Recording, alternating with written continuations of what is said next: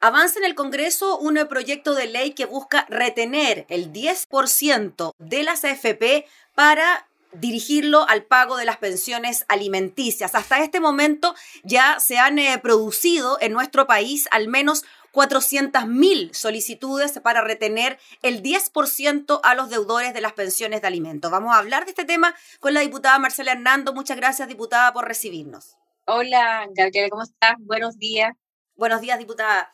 Bueno, en la Comisión de Constitución avanzó este tema para que quienes están con demanda por pensión alimenticia, en el momento de sacar el 10%, este sea retenido para el pago. Pero hubo un problema con una indicación, diputada, que tiene que ver con que esto no va a ser obligación, es decir, los deudores de pensiones de alimentos finalmente no van a ser forzados a retirar el 10% para entregárselo a sus hijos yo creo que este, este tema develó una realidad de la cual eh, no éramos suficientemente conscientes, porque si bien sabíamos que había muchos papitos corazón que no pagaban sus pensiones, nunca nos imaginamos que eran tantos eh, y que eh, solamente el 16% cumpla con una obligación que no solamente es legal, sino que también es moral, es ética, es, como llamativo. Entonces, al develarse ese problema, hasta el gobierno eh, indicó que iba a apoyar fuertemente este proyecto que había prometido una indicación eh, en la cual a las personas que debiesen eh, pensiones de alimentos se les iba a obligar a retirar el 10% de las AFP para que hicieran pago parcial o total de esa deuda y lamentablemente el gobierno ha retrocedido en eso, ha salido el ministro de Justicia a dar explicaciones eh, en el sentido de que no sería eh, constitucional, para variar, eh, porque iría en contra de la voluntad de las personas los estaría obligando a hacer algo. Entonces, yo creo que es un tema que se pone álgido y que como sociedad tiene que hacer que nos cuestionemos, o sea, no es posible que sea eh, lo habitual, lo normal. Eh, hay un dicho popular que me parece que es muy eh, decidor, que dice que lo poco, aman, lo poco y lo mucho amansa, porque pareciera ser que en nuestra sociedad esto es la normalidad, el no pagar las pensiones alimenticias. Mm. Diputada, ¿usted lo califica como un fenómeno social, como un fenómeno cultural, como un comportamiento generacional? Porque si estamos hablando de que cuatro de cada cinco hombres demandados por pensión de alimentos no paga, estamos hablando prácticamente de la totalidad. Y cuando hablamos de cuatro de cada cinco, hablamos también de transversalidad en cuanto a edades y también en cuanto a estrato socioeconómico. ¿Cómo lo podría describir usted? yo creo que existe una, eh, que es cultural, de, todas maneras, pero que tiene una infinidad de, de, causas. O sea, eh, no estamos hablando solamente de hombres, eh, la mayoría son hombres, por eso voy a generalizar, pero eh, no estamos hablando solamente de hombres que han decidido separarse y rehacer su vida con otra familia. Estamos hablando de hombres que tienen a veces cuatro, cinco hijos con tres, cuatro mamás diferentes. Y estamos hablando, además de eh, niveles de ingreso eh, que no siempre son formales, y por lo tanto es muy difícil desde el punto de vista legal y, como estratégico el poder retenerles. Eh, y también una cierta mirada respecto de que del desapego de los hijos o de que si este se transforma en un problema, lo borran y lo hacen desaparecer y definitivamente deciden no cumplirlo, ¿no?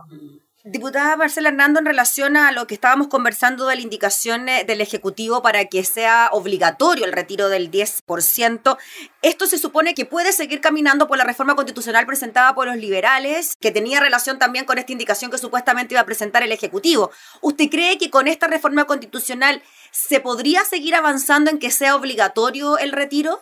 Yo creo que le vamos a buscar eh, el acomodo, de verdad, como lo hicimos con, como lo hemos hecho hasta ahora con, con varias.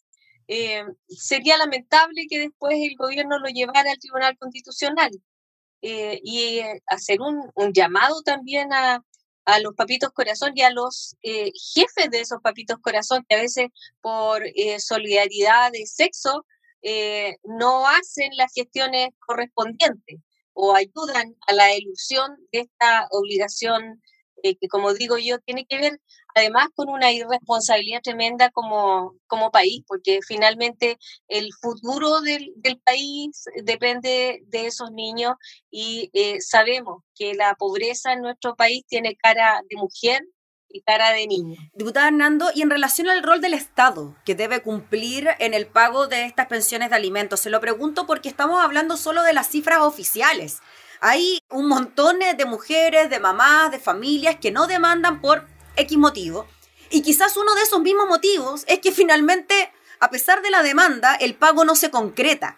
¿Cómo lo ve usted eso? ¿Cómo ve usted al Estado como garante de que finalmente esas pensiones se paguen? Sería una forma de asegurarlo. Si es que el Estado lo provisionara, eh, y se asegurara de que todos los niños tuvieran todos los cuidados y eh, obviamente el derecho eh, a esos recursos que son vitales para su crecimiento y desarrollo, podría también establecer los mecanismos para recuperar aquello de los progenitores que están faltando hoy día a esa obligación y habría que hacerlo. ahora, creo que nuestro Estado está muy de llegar a una solución de esa naturaleza eh, por la cantidad de informalidad que hay en toda nuestra estructura laboral por los bajos sueldos que tiene eh, la mayoría de los chilenos. Entonces, yo creo que hay que poner las prioridades de otra manera.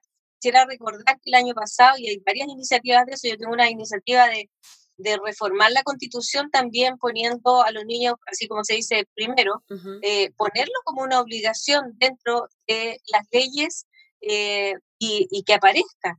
Eh, pero esa iniciativa de ponerlo en la, en la constitución del Estado fue rechazada el año pasado y era una iniciativa del diputado Díaz, Marcelo Díaz. Y, y, fue rechazada por una cosa que yo no entiendo. Se hizo toda una campaña muy liderada por algunos, por algunos movimientos religiosos en el sentido de que las familias tenían que decidir respecto de los niños y no el Estado. Entonces no podía aparecer el Estado como responsable de los niños en la Constitución. Diputada, le quería preguntar por un tema que tiene que ver con el Poder Judicial. En la Comisión de Constitución estuvo presente la vocera de la Corte Suprema, Gloria Ana Chevesich, y dijo que, claro, lo que se pide en un año en cuanto a las demandas, se está pidiendo en una semana y esto claramente puede seguir aumentando con el dato que dábamos al inicio de que ya van más de 400.000 solicitudes. ¿Cómo ve usted el trabajo del Poder Judicial en esta línea? Bueno, ella está traduciendo un problema que es administrativo.